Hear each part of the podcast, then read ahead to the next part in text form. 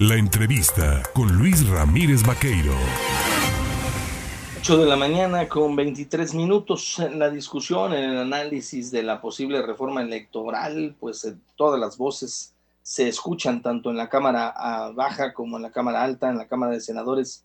Eh, se ha mencionado por parte del coordinador de las senadoras y senadores del Partido Acción Nacional, Julián Rementería del Puerto, pues que esta discusión es, nace muerta, ¿no? Se nace simplemente una reforma constitucional muerta que no convence a nadie ni a los, propios aliados. Y pues para ampliar todos estos detalles, yo le agradezco a Julen Rementería del Puerto de tomarme el teléfono esta mañana. Julen, ¿tóxica y retrógrada la reforma? Así es, Luis. Muy buenos días a ti buenos días a todo el auditorio. La verdad es que así, así lo consideramos. Es una reforma que lo único que propone es volver a que las elecciones las organice el gobierno en turno. Y me parece que es tóxico y retrógrado. Es, me parece que esto pondría eh, a las elecciones democráticas como hoy las conocemos, perfectibles que pueden ser, pero las, las pondríamos en riesgo de que pudieran ser sucediendo como las conocemos. Hay que checar en los últimos años cómo han estado los resultados de las elecciones. Han ganado unos partidos, han ganado otros pero nunca, Luis, auditorio, se ha estado cuestionando pues ni la existencia, ni la parcialidad del INE, ni los fraudes desde el INE. Entonces me parece que simplemente tras tocar algo que los ciudadanos de este país han salido como salieron el 13 de noviembre pasada una marcha histórica en todo el país, en múltiples ciudades de la, de la nación, a, a atacar o a defender, mejor dicho, eh, el atacar por un lado la propuesta de reforma y a defender por el otro al Instituto Nacional Electoral, pues hay que escucharlos y hay que atenderlos, porque además las razones de la ciudadanía que se manifestó en números impresionantes, como nunca, de manera espontánea, de manera genuina y legítima, pues fue enorme y no podemos simplemente dejarlos de lado porque además tienen razón.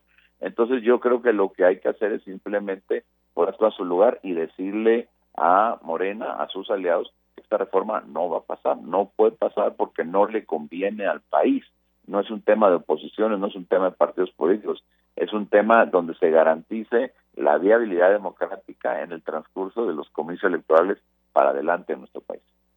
¿En qué sí hubiese sido una reforma de análisis eh, en donde la oposición hubiese caminado de la mano del gobierno para poderla aprobar?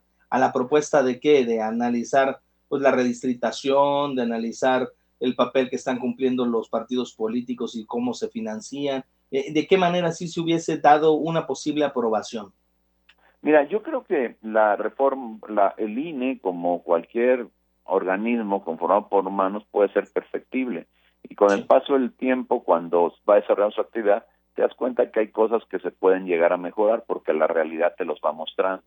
Pero en esta reforma, Luis, yo lo que te puedo decir es que no se puede salvar nada porque el centro de esta reforma lo que trae es simplemente como concepto, aunque no se dice tal cual, pero engaña a la gente, es simplemente desaparecer al INE, eliminar los órganos electorales locales en los estados, eh, digamos, destruir los tribunales electorales como los conocemos, elegir, imagínate, a los magistrados por votación popular.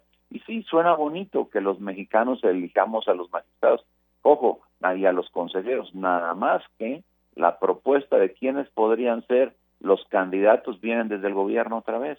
Entonces le van a decir al pueblo, sí, elígelos, pero estos son los candidatos, los candidatos que van a ser del gobierno, porque 20 de los 60 candidatos que se tendrían que poner los propone el presidente, otros 20 la Cámara de Diputados, de la cual es mayoría el presidente, y otros 20 la, digamos que la Corte, la Suprema Corte de Justicia de la Nación, que ya sabemos que, bueno, pues está pues ahí eh, en veremos con sus decisiones porque se ha alineado mucho las decisiones del presidente. Entonces no hay manera de que pudiéramos realmente tener certeza de que los consejeros, de que los magistrados pues puedan ser electos de una manera pues meritoria, en donde por los méritos, por las condiciones que tienen que tener para los puestos que van a desarrollar, pues puedan ser electos. Entonces, no hay cómo salvar la reforma, Luis. Yo diría, si lo que se quiere es ver esto, primero, no es el momento para hacerla porque estamos a 18 meses de lo que es ya la elección presidencial. Ya estamos por abrir dos procesos electorales importantes, el de Coahuila y el del Estado de México, con, una cantidad de electores importantísima en ese estado, estados competidos, estados que hoy gobierna la oposición al gobierno nacional y bueno, pues la otra es que me parece que se tiene que hacer después, se tendría que hacer después bajo otra óptica en donde pudiéramos sí a corregir algunas cosas que se deben de corregir para hacer pues eh, más cercano a la perfección lo que pudiera ser el pues el Instituto Nacional Electoral y el sistema pues electoral mexicano. Yulen, tú has sido crítico de la contramarcha realizada por el presidente López Obrador el pasado domingo, pero ¿quién fiscaliza? ¿Quién eh, va a dar cuentas de los dineros empleados para poder hacer esta movilización, este acarreo? Ese es un muy buen punto el que tocas, Luis, porque yo mis respetos, de verdad lo digo de corazón, para todos los que asistieron a esta marcha del presidente, pues de manera voluntaria y fueron y participaron porque así lo creen y respaldan al presidente. No tengo ningún problema con eso. Lo que no se puede negar en este país, Luis, es que participó mucho recurso o, se ocupó mucho recurso público de los diversos estados del país, del propio gobierno la Ciudad de México y del propio gobierno federal. Se invirtió recursos de los mexicanos para ir a defender una propuesta que es realmente de una posición política en este país, como la de Morena, la del presidente. Entonces, eso tiene que haber consecuencias. No puede hacer que haya esta clase de cinismo esta desvergüenza en el uso de los recursos públicos para poderlo usar en una cuestión pues partidista como resultó siendo esto que disfrazadamente quisieron hacerlo desde el gobierno. Yo lo que creo es que si pudiéramos reconocer o comparar al Andrés Manuel candidato hace unos cuantos años con el Andrés Manuel presidente, nos daríamos cuenta de la gran incongruencia que hay en el de aquel tiempo y en el de ahora, en donde aquel fustigaba lo que hoy está privilegiando. Hablamos de militarización, de eso hablamos. Hablamos de acceso a la salud, de eso hablamos. Hablamos del tema electoral, de los acarreos, del uso de recursos públicos, pues es lo que hizo, lo encabezó él mismo ahora como presidente, cuando tantos años lo fustigó. Entonces tenemos que señalarlo, tenemos que inconformarnos con ello y tenemos que denunciarlo como lo denunciaremos desde el grupo parlamentario del PAN en el Senado el día de mañana. Muy bien, pues estaremos al pendiente, mi estimado Julio Rementería, coordinador parlamentario de las senadoras y senadores de Acción Nacional en la Cámara Alta y como siempre, pues gracias por platicar con el auditorio del Estado de Veracruz. Al contrario, Luis, muchas gracias a ti, un saludo a todo el auditorio y muy buenos días para todos. Muy buenos días, gracias. Ahí está precisamente pues la opinión, ¿no? También del de coordinador parlamentario de Acción Nacional.